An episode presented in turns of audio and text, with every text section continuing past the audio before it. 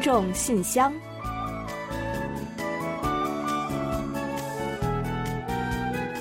分享最新动态，聆听您的心声。听众朋友们好，我是李璐，欢迎您收听《听众信箱》节目。听众朋友大家好，我是婉玲。现在呢正值韩中两国的长假期间，在此呢，我和李璐也祝广大的听友双节快乐，阖家团圆，幸福美满。嗯，不知道听友们节日过得怎么样啊？双节呢，自然是有双倍的欢喜吧。其实呢，在韩国这次小长假呀，也赶上了两个节日。除了中秋节以外呢，十月三号也是韩国的开天节。嗯，是的。其实啊，光听“开天节”这个名字呢，很多外国朋友呢都会好奇：开天呐，这么霸气。那么，究竟这个节跟开天有什么样的渊源呢？呃，这就要说到开天节的来历了啊。还有一个古老的传说故事，据说呢，天帝的儿子桓雄首次开天，带着天兵天将下凡人间，随后呢，和变身为人的熊女啊，生下了一子，也就是谭军。嗯，是的，对于韩国历史有些了解的人呢，可能会比较熟悉这个名字啊。相传呢，谭军在公元前二三三三年的阴历十月初三，建立了韩民族最早的国家古朝鲜，所以呢，他也就是我们所说的这个开国时。始祖，他的著名的治国理念呢，就是弘毅人间、理化世界，这也是享誉世间的。嗯，是用现在的白话来说呢，也就是要有利于大多数人，用道理来治理国家。呃，看来应该是一个明 君啊。没错，开天节呢，也正是为纪念谭军建国而设立的。韩民族啊，也将这一天视为民族的奠基日，并且呢，从一九四九年开始，从阴历改为阳历的十月三号来庆祝。嗯，开天节呢是韩国的五大国庆日之一，也是公休日。不过呢，今年呢正好赶上的是周六。另外啊，单从字面上看，开天节啊就是打开天的日子，所以呢，最重要的庆祝活动呢，也就是祭天了。嗯，而且啊，不像其他很多国庆日是由国家政府来主办活动的。开天节呢，是很多民间团体来举行祭天等仪式的。比如说啊，有一个叫谭军重木团的组织呢，就在社稷坛举办祭典，也非常有名。很多外国朋友啊，还特意去围观过呢。嗯，是的，仪式呢充满了韩国传统元素，特别有意思。所以呢，有机会啊，没看过的朋友们呢，也一定去看看。好了，开天辟地呢是很雄伟、很高大上啊，但是呢，我们也有自己的小幸福。接下来就让我们一起打开今天的听众信箱，看看还有哪些内容要跟大家一起分享。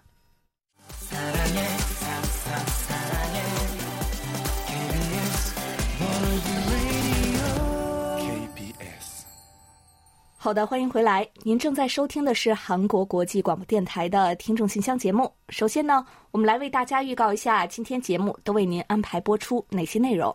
本期节目呢，我们仍将有韩广动态、来信选读和生日祝福等几个板块。在生日祝福栏目中呢，我们将为大家介绍一段由楚昌荣听友提供的人生感言，然后呢，将为过生日的朋友们带来一曲好听的韩文歌曲，一同庆祝各位的生日。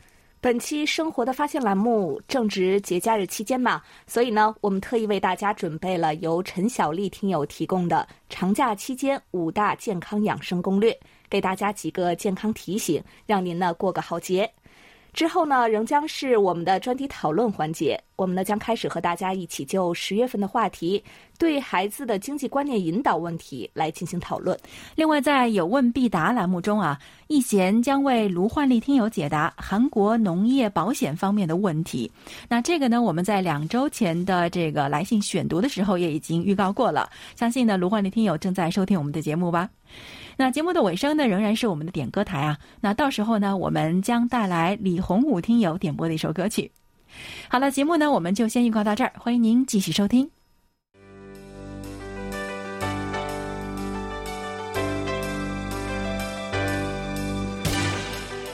听众朋友，欢迎进入今天节目的第一个环节——韩广动态。首先呢，适逢中秋佳节。韩流冲击波节目呀，将在十月四日的节目中呢安排播出一期节日特辑，欢迎广大听友届时收听。嗯，为了保持一些神秘气息和烘托惊喜，节目制作人呢特别嘱咐我们啊，先不要在节目中呢透露具体的信息，那而是等待大家在收听过程中再来揭晓。哇，是不是更想知道了呢？那不过可以告诉大家的是啊，会有很多很多好听的韩流歌曲奉献给大家的，非常值得期待哦。嗯，是的，答案呢就等大家来揭晓吧。那听完了节目之后啊，如果您有什么样的感触，也可以来信和节目组以及我们呢共同分享。另外呢，也再提醒大家一下，下周十月九日是韩国的韩文节，我们呢将在当天播出一期五十分钟左右的韩文节特别节目。不久前呢，我们刚刚结束了第五届用韩语制作视频征集展的决赛和人气奖投票，那获奖情况呢也将于当日揭晓，所以呢，请听友们和我们一同拭目以待。那同时呢，也要提醒大家啊，由于播出特辑，所以呢，十月九日当天原定播出的《时事焦点》和韩国万象啊，将暂停播出一周，还请听友们留意了。好了，最新动态呢，我们就先介绍到这里。下面呢，我们进入下一个环节，分享听友们的来信。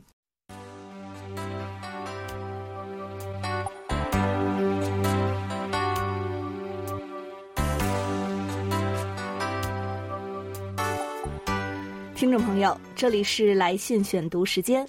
在分享听友们的来信之前，还是提醒大家一下，我们呢将在节目尾声的点歌台环节中再来介绍我们的联系方式，请听友们届时留意收听。嗯，是的，尤其是还不太清楚的听友们呢，最好提前做好准备，做好记录。好了，那接下来呢，我们就来介绍一下最近的几封听友们的来信吧。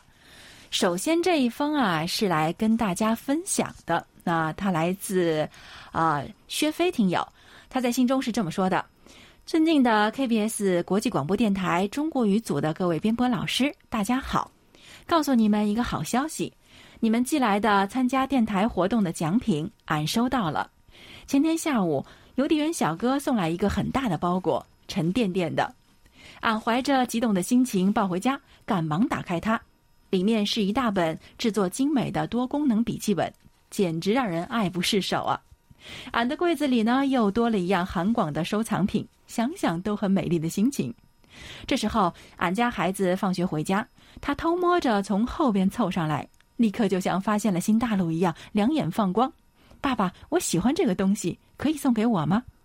我吓一跳，赶忙转身拦住他伸出的小手：“不行啊，这爸爸是要收藏的。” 我后来答应他，星期天领他去吃肯德基，总算把他哄住了。不过最后还是让他小心翼翼的翻看着欣赏了一番。真的要感谢韩广给我寄来这么精美的奖品，在韩广听友群里呢，大家也是一番的羡慕和恭喜，这也让俺的心里得到了极大的满足，因为分享也是一种快乐嘛。最近这些天啊，俺的家乡庄河气温明显的下降了。想想韩国首尔应该也是天凉好个秋了吧？各位老师要注意加添衣服，注意保暖呢。好了，今天呢就写到这里吧。再次祝愿各位编播老师笑口常开，每天都有一个好心情。嗯，又一次收到了来自庄河的消息，真的好开心呢。因为薛飞听友啊，在我们大家心里呢，都有了一个美好恬静的地方，就是庄河。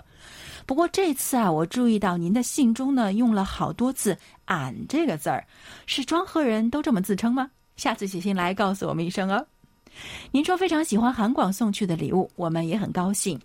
虽然最近这段时间呢邮路不太畅通，路上呢会耽搁比较长的时间，但是我们的心意，我们的礼物还是一定会送到的。听说您的孩子也很喜欢，那我们就更开心喽。啊，你可以跟他讲嘛。如果真的想要，可以参与韩广的节目啊。我总觉得好像小朋友们写信来互动的话，比较容易得奖呢。哎，其实我也不知道我是为什么这么觉得。那您可以让他试试看，我想的是不是对哦？首尔呢，现在也跟庄河一样，天凉好个秋了。那祝您和您的家人身体健康，万事顺意，做什么事情都能硕果累累。好的，谢谢学飞听友。最近啊，陆陆续续收到我们之前五十九周岁庆祝活动奖品的听友非常多啊。山东的梁显金听友呢，也就是这次活动的金奖获得者呢，也给我们来信了，告诉我们他收到奖品的好消息。他是这样说的：“尊敬的韩国国际广播电台中国语组工作人员，你们好，我是山东的听友梁显金，真是开心，柜台寄来的礼物收到了。”上午还在担心这么长时间没消息，不会出什么问题吧？结果上午才发过去咨询邮件，下午包裹就到了，看来是多虑了。从看到包裹的外包装时，我就猜到里面可能是笛子或箫之类的乐器。回到家打开一看，非常开心。红色包装袋里装的就是这类乐器，还附带了一张说明书。乐器只有五个孔，比我常吹的六孔洞箫还少一个孔，大道至简，估计难度不小。果然，刚刚匆忙吹了一下，只能达到吹响的程度。从外观和孔数判断，应该是短箫或尺八吧。总之，非常感谢柜台挑选的礼物，我很开心，我会好好练习的。由于今晚刚拿到包裹，时间仓促，就不写太多了，等练习一段时间再与大家分享。好的，谢谢梁显金听友特意来信告诉我们这个好消息啊！我们呢也是一直挂心着，因为呢最近邮路虽然是比之前恢复了不少，但是呀还是比较慢的。我们呢也很担心运输途中会不会遇到什么问题呢？而且呢这次送给您的是一份乐器的礼品嘛，我们也多少有一点担心啊，是否能完好的寄送到您的手中呢？看到您说能够正常的吹出声响了，我们呢也就放心一些了。知道您喜欢吹箫、吹笛子，所以呢，这次呀，我们在选择奖品的时候，特意寻觅到了一款韩国传统吹奏乐器来送给您。对于乐器呢，我们是不太懂啊，您呢是行家，待您把玩把玩之后，如果悟出什么真谛，可是要向我们传授传授哈。哦，对了。如果说呢，这个说明书上有什么内容您不太明确的话，也可以拍张照片发过来，让我们帮您参考一下、翻译一下。不过呢，都说乐器是相通的嘛，我想您呢一定比我们更在行。您呢之前发来的吹奏音频和视频，给我们和广大听友都留下了非常深刻的印象。我们呢也期待着今后能继续听到您吹奏的美妙曲调。欢迎您有时间的时候随时来信和我们一起分享。好，再次感谢梁显金听友。好的，感谢梁显金听友的支持和参与。希望明年呢，我们的周年纪念也能够听到您的笑声。接下来的这封信呢，来自天津，是李卓元小听友写来的。韩广中文组各位编播老师，你们好。开学半个月了，其实第一周在军训，因为疫情原因是在校内军训的。前五天在练习，最后的半天是闭营式。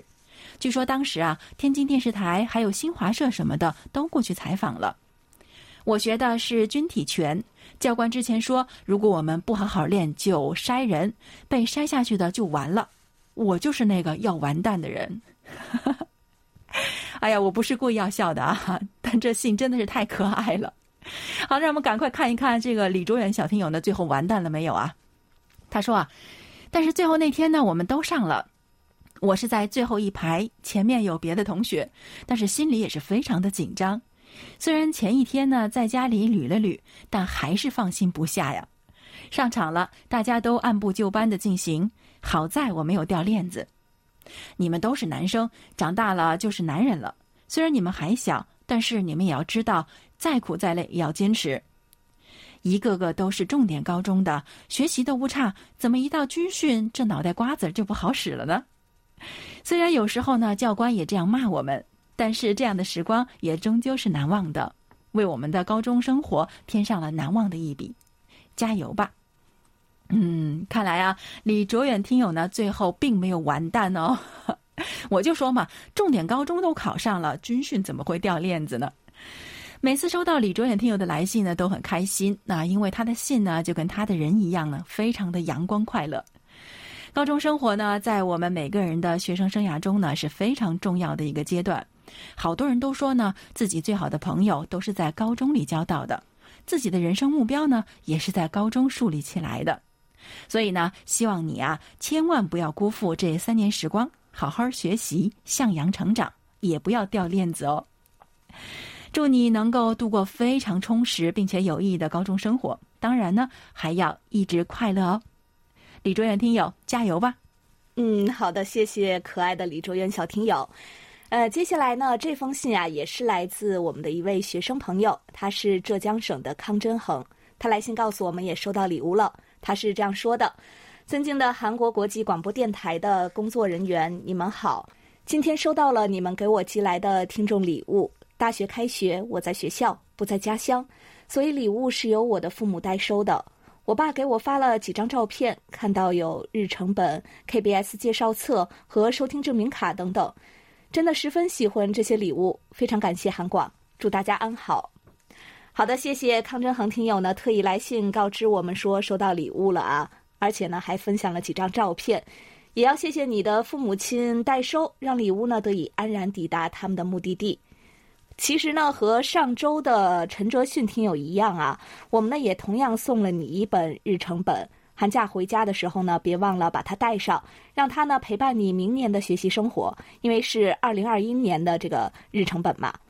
另外呢，我们还看到了你一同分享的两张新校园的照片，可以看到校园中郁郁葱葱的，充满了蓬勃的生机，就像年轻的大学生朋友们一样。也祝愿你呢，在那里的学习生活能够充满活力，充满喜悦。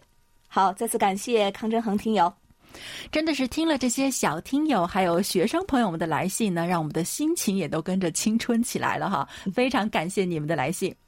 接下来的这封信呢，来自我们的老听友四川的梅林听友，KBS 听众信箱节目，黎路婉玲以及汉斌，你们好。春雨惊春清谷天。夏满夏忙暑相连，秋处露秋，寒霜降，冬雪雪冬小大寒。这是中国的二十四节气歌。节字古字呢是有个足字头的，与竹相关，也是竹节的本意。节有格又相连，启迪了我们的祖先，将其意借来用之，于是呢就有了节气和节日。节气以时节为经，以农桑与风土为纬。构筑了中国人的生活韵律之美，提醒着我们物候变换，人间冷暖。中国的二十四节气呢，从先秦开始摸索积累，到汉代完全的确立起来，是中国人认知一年中气候、时令、物候等变化规律的知识体系。它赋予了我们比春夏秋冬更为细腻和敏锐的感知，也嵌入了我们的文化基因和潜意识中。对中国人而言，节气是岁时生活的句逗和标点。自古以来，作为农耕民族，中国人早已形成了一颗用平常心看待气候的价值观。我们期待风调雨顺、气候守常是最平常的愿望。循环往复中，我们在节气的规律中预知风雨，趋利避害，获得一份安心。更迭无常时，我们也能本着以物候表征气候。本着巢居者之风，穴居者之雨，草木之节令的思维，以接地气又直观的方式，灵活地调整生产生活。在循环播放的节气往复中，大自然也会出现随机播放的情况。今年突如其来的疫情按下了生活的暂停键，提醒大家向后看看，不忘过往与底色，也感召大家向前看看。用智识和胆识来萃取规律，面对无常。好的，非常感谢梅林听友的来信啊。那中国呢，不是有这么一句话吗？说是听君一席话，胜读十年书吗？其实我每次读梅林听友的信呢，都会有这种感觉。那这次呢，也同样是借着您的来信呢，大家又对二十四节气有了更深入的了解。在韩国呢，也是用二十四节气的。这是古人的智慧，直到现在啊，都让人们惊叹不已。梅林听友的来信呢，让我们更加深入的体会到了二十四节气的意义。春生夏长，还有秋收冬藏，是自然的节律，自然的规律呢，也是不可违背的。如果强行的去干涉，或者是武力的去破坏，就将面临严重的后果。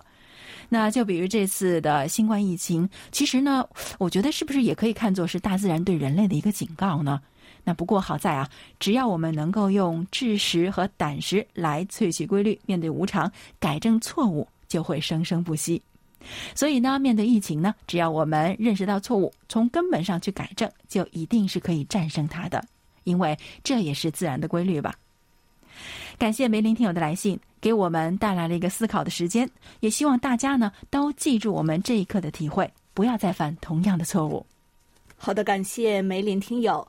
接下来呢，我再来分享一位老听友的来信吧。他是来自黑龙江省的刘畅听友。他在信中说：“韩广中国语组的各位主持人、编导老师，大家好，我是哈尔滨的刘畅。听到今日首尔里提到最近掀起的复古风潮，疫情下找出收音机维修使用的人增多，很有感触。虽然现在经常用手机自带广播 APP 便携小广播，但是家里还保留着一个很大的老式收音机，在我家已经有二十五年以上的时间了。小学的时候开始就酷爱听广播，一开始不知道广播可以中波、短波调频切换，按钮一直设定在中波。新闻、娱乐节目、评书都爱听，还经常打电话参与节目点播歌曲、回答问题的。医药节目还会把相关信息记录下来。直到有一天，偶然拨动按钮，才发现还有其他频率，如同发现新世界。可以说，从那时起，爱听广播的喜好保持了二十多年，到如今。嗯，是的，我想呢，这也是很多人的回忆吧。我记得呢，我小时候啊，家中也有一台很大。现在呢，回想起来就是那种一看就是老古董的收音机了。这种收音机呢，在当年呢可是非常时髦的家用电器，和电视啊、冰箱什么的一同都属于大件。谁家呢要是有上一台，都可以摆上炫耀炫耀的那种。以前呢，我上学的时候啊，也非常爱听广播。早间的新闻、中午的评书、下午的古典音乐、晚上的流行音乐节目都非常爱听。那个时候呢，不像现在有这么多的娱乐项目，写作业的时候啊，也常常是放着广播边听边写的。当然了，这不是什么好习惯啊！广播前的小听友们呢，可千万不要学我哦。不过呀，这些如今呢，回想起来呢，真的都是特别美好的回忆。有的时候呢，恨不得再回到那段时光去再体验一把。因为呢，现在的生活节奏快而忙碌，再加上呢，有非常多的新鲜事物在分散着精力。已经非常有少的时间呢，去静下心来这样做了。可能呢，这也是为什么趁着这次疫情的机会，大家的生活放慢了脚步了，又都开始找出旧收音机收听的缘故吧。刘畅听友呢还在信中说：“呃，九月呀也是特别的一个月，因为我所在的区一个机关单位工作作风被媒体暴露出了问题。”省市区三级纪委都来到我所在城市开展作风整顿月活动，并在媒体公开。我所在的街道办事处虽然距离家里只有三十分钟车程，不过公交车在十六点之后就没有了。平时我们工作时间截至十六点，因为开展整风月，全区不管通勤情况，没有公交车自己想办法，哪怕远到需要火车，统一十七点三十分下班。没有公交，市里出租这个时间很少过来，只能是有私家车的工作人员把没私家车的工作人员顺路带回市里，处理防三个台风工作，迎接纪律检查。单位带头人多天无法回家，身体出现问题，也只能临时到旁边卫生院点滴后返回单位。大家都经历了工作以来从来没有遇到过的情况，在坚持中度过这个月的每个工作日。呃，具体是什么原因，虽然是不太清楚啊，但是呢，看来呢，您和同事们整个九月都是十分忙碌，也是十分辛苦的。前阵子呢，接连有三场台风进入到中国东北地区，是前所未有的。而且呢，这几场台风啊，也都是先后影响了韩国了，所以呢，我们特别的感同身受。估计呢，您当地肯定也是严阵以待的。加上节日呢，马上就要到了，估计您的工作口啊，肯定也是异常的忙碌。那趁着这次长假呀，您呢也好好放松休息一下。最后呢，刘畅听友也为我们送上了节日的祝福。他说：“迎来中秋节和中国的国庆长假，虽然在中国基本恢复了以往的生活，在韩国疫情趋稳，不过节日来临，防疫依然不能掉以轻心。祝大家度过健康快乐的节日。”谢谢刘畅听友的祝福，我们呢也在此祝您双节快乐。那就像您说的，此时呢不能大意，让我们平安健康的度过节日，节后呢精神饱满的开始新一轮的工作和生活吧。好的，感谢刘畅听友和今天所有来信分享的听友们。美好的中秋佳节过去的话，大家一定会有更多的收获和感悟吧。所以呢，不妨写信来跟大家分享一下哦。好了，本周的来信呢，我们就介绍到这里。下面呢，我们准备进入生日祝福单元，为下一周过生日的朋友们送去我们最美好的祝愿。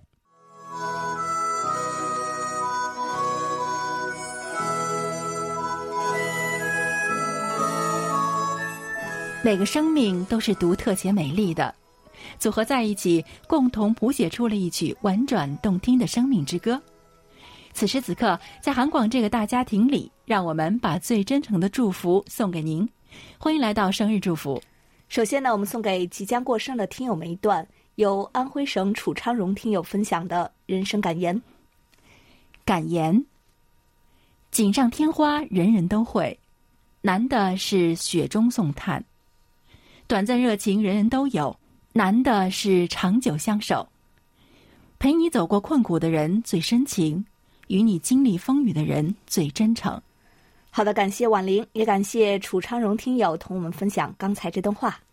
接下来呢，我们就把这首由 Lin 演唱的《相爱过》送给十月一日到十月九日过生日的所有听众朋友们。那祝福大家，不管是相爱过还是相爱着，都有人陪你走过困苦，也都有人陪你经历风雨。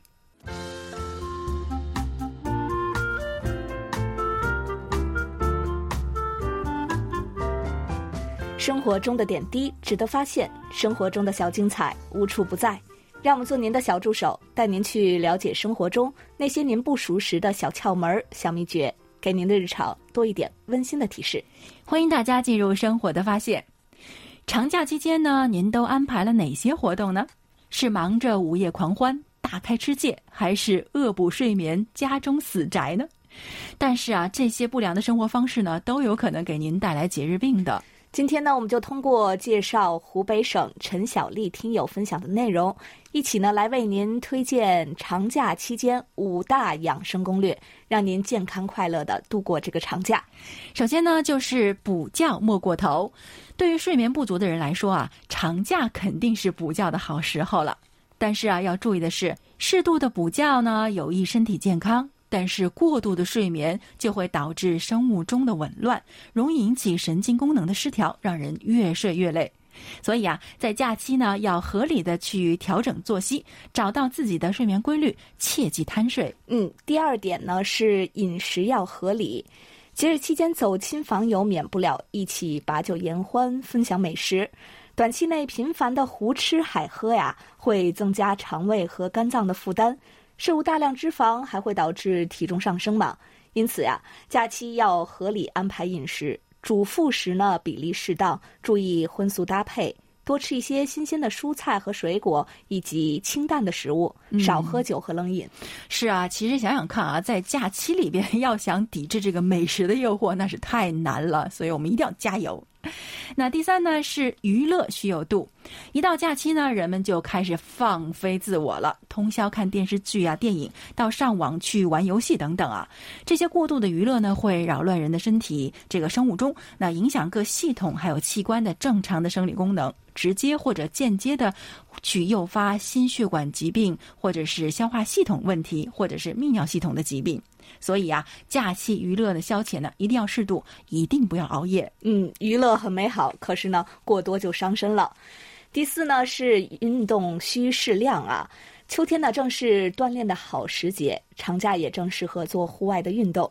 但是呢，需要注意的一点是，运动量不宜过大，也不宜过于激烈，否则呢，突然增加的体育活动会给心脏带来负担。也容易造成肌肉、肌腱、韧带和关节等身体部位的损伤。嗯，可不是嘛？任何事情都是过犹不及嘛，运动也是一样的。还有呢，就是要调节心态。很多人在假期里呢尽情的娱乐，结果呢到上班或者上学的时候啊，就患上了节后焦虑症。所以啊，假期呢不能全部都花在娱乐上。要抓住长假的尾巴，好好收收心，好好看看书，或者是想想工作和学习计划，为接下来的工作和学习生活调整出一个好的精神状态。嗯，好的，听众朋友，那以上呢五点假日养生攻略您都记住了吗？假期很美好，适度放纵，过一个健康的假期呢，则更为重要。在此呀，也祝愿听友们都能过一个好节，节后呢精神满满的回归日常工作和生活。好了，以上啊就是我们在今天生活的发现栏目中分享的内容。在此呢，也特别感谢陈小丽听友的精彩分享。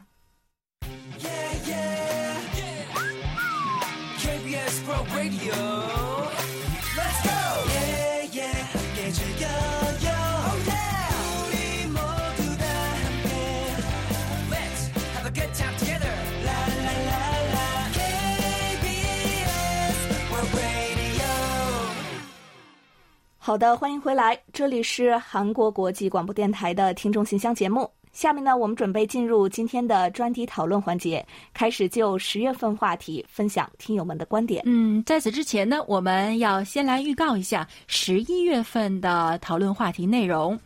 十月份的话题呢是这样的：您平时喜欢读纸质书还是电子书呢？在迄今为止读过的书中啊，请介绍一本让您印象最深刻的书。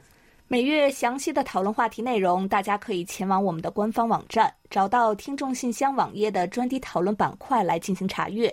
欢迎听友们呢就十月份话题尽快发表您的观点，并且啊尽早的发送给我们，以便我们安排在节目中播出。幸运的听友将有机会获得我们赠送的一份精美的奖品。对啊，有奖品等着您拿哦。好，接下来呢，再介绍一下本月的话题。那您认为从什么时候开始对孩子进行经济和理财观念的引导是比较适合的呢？好，那接下来啊，我们就一起来分享一下听友的观点吧。好的，今天呢，我们要跟大家一起来分享一下黑龙江省流畅听友的观点。最近在综艺中啊，经常可以看到掀起东学蚂蚁运动的资产运作公司 CEO 宣传他的理念，从小就要培养孩子的理财能力。我个人是很赞同这个观点的。不过，首先要清楚，父母先学习理财知识，才能对孩子进行正确的理财教育。根据德国的一个调查，父母没有很好的理财理念。其子女成为百万富翁的概率呢，只有五百分之一。相反，父母如果是善于理财，那么子女成为百万富翁的概率可以达到五分之一。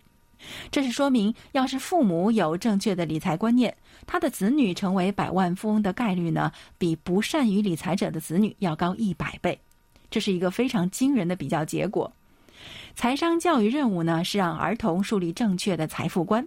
要提升儿童的财商，不能通过教条的方法，要让孩子从自身的经验和感受出发，进一步的懂得财富和理财的重要性。一味的让孩子学会节俭省钱不可取，时常灌输给孩子花钱是罪恶的观念更是错误的。要给孩子足够的探索空间，让其自己通过练习。体会出何为好的消费习惯，尊重孩子与生俱来的特质，并且要让孩子对自己喜欢的事物着迷。对于儿童的好奇心，家长要配合他的发展，引导孩子深入的去发现事物的美妙之处，而不能总是用满足或者拒绝的方式，简化的解决孩子购物需求引发的冲突。财商教育是一种全面的人格教育，财富问题所涉及到的却是人生的方方面面，涉及到儿童个性、追求、目标的培养，以及品格和责任的养成，要按照客观规律循序渐进的进行。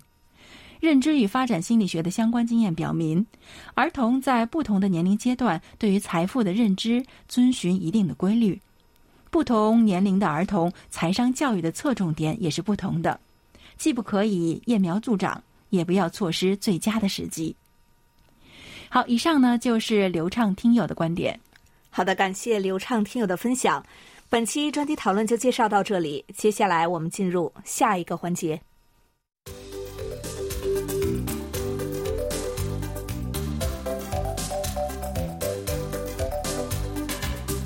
有问必答。今天我们请洪一贤来回答北京卢焕丽听友提出的问题。他的问题是，请一贤老师介绍一下韩国的农民是如何应对自然灾害的？农民种田都上保险吗？以及韩国的农业保险方面的内容。好，接下来呢，就有请一贤来回答卢焕丽听友提出的问题。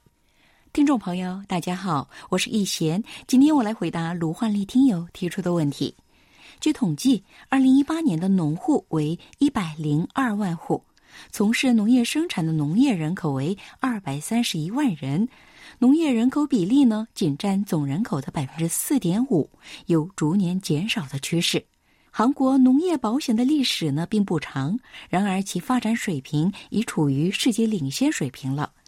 韩国的农业保险制度呢，始于二零零一年三月施行的《农作物灾害保险法》，从此韩国的农业保险进入了快速发展的时期。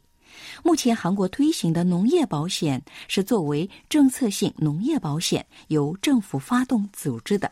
根据国家有义务保护国民的生命与财产，由政府与地方政府提供补助，旨在维护农民的利益，保持农业稳定，进而促进各地经济的均衡发展。如今，农业灾害保险呢又细分为稻米灾害保险、小麦灾害保险、洋葱灾害保险等等，灾害范围包括台风、暴雨、暴风。低温、冷冻等自然灾害，以及鸟兽害、病虫害、疾病与火灾。韩国农业保险的优势在于低廉的保险费了。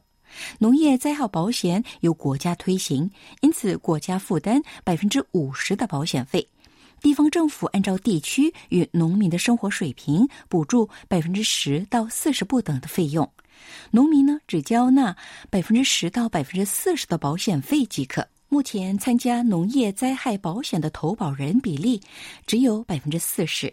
关于损失补偿水平，韩国农业灾害保险呢并不补偿因灾害引起的全部损失，基本宗旨在于帮助农民从损失的冲击中脱离出来。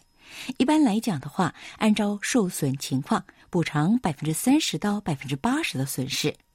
今年夏季因一个多月的漫长雨季。与三个台风的来袭，全国共有六万多农户、六万六千多公顷田地受损而报销补偿。为了提高投保率，国会呢正在审议《农渔业灾害保险法》的修订案。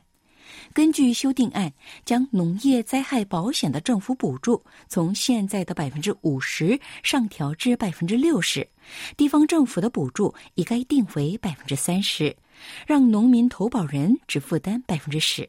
好，听众朋友，今天给大家介绍到这儿，希望卢焕丽听友满意。我们下次再会。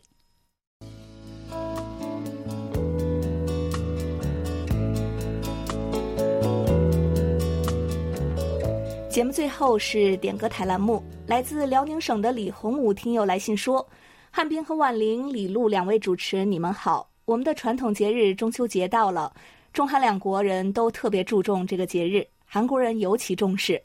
为此呢，点播一首圭贤的《在光化门》，把这首秋天的应季歌曲送给你们及所有的编播主持和收听节目的朋友们吧。”愿令人厌恶的新冠疫情早日结束，让全世界的人恢复正常的生活。也祝所有的人秋夕快乐、健康平安。好的，非常感谢李洪武听友为我们点歌，并且送上了中秋的祝福。在这里呢，也祝您和您的家人度过一个平安美好的节日。当然了，在播放歌曲之前呢，我们还是要来揭晓本期节目的获奖名单。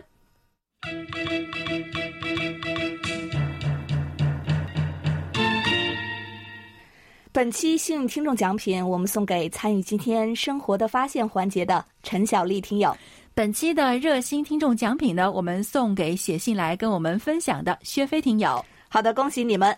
那节目尾声呢，来介绍一下我们的联系方式，请大家记好，我们的电子邮件地址是 chinese at kbs 到 co 到 kr。发送包裹或手写信的听友，请寄送至韩国首尔市永登浦区汝矣岛洞汝矣公园路十三号 KBS 韩国国际广播电台中国语组收，邮编呢是零七二三五。另外，上网收听的听众朋友们，请记住我们的网址：word 点 kbs 点 co 点 kr 斜杠 Chinese。你也可以在应用市场去下载我们的 APP。KBS World Radio On Air 和 KBS World Radio Mobile，利用手机或者是平板电脑来收听韩广的各档节目。好了，听众朋友，那到这里，本期听众信箱节目就在圭贤演唱的《在光化门》这首歌曲中结束了。非常感谢大家将近一个小时的陪伴，同时呢，更要感谢参与今天节目的各位听众朋友们。欢迎大家继续给予我们鼓励与支持，多来信，多提宝贵的意见和建议哦。那最后啊，虽然韩国这边的小长假已经接近尾声了，但是中国听友们呢，似乎还可以再欢乐几天。那我们在这里呢，也替大家很高兴。当然呢，也想提醒大家啊，节日出行玩乐要注意安全哦。嗯，对呀，也别忘了参考我们今天给出的几点养生小提醒。还有一点呢，也非常的重要，就是啊，别忘了假期里呢，也继续收听我们的节目，和我们积极的互动。我们想啊，假期和亲友团聚有什么好吃的好玩的？大家呢一定也有很多美好想要分享给我们，所以呢，我们等待着大家的来信哦。嗯，当然了，假期过后，我们的各种精彩也将继续。好了，到这里呢，我们韩国国际广播电台一个小时的中国语节目啊，就全部播送完了。主持人婉玲和黎露在韩国首尔，祝大家周末快乐，节日快乐。我们下周同一时间再会。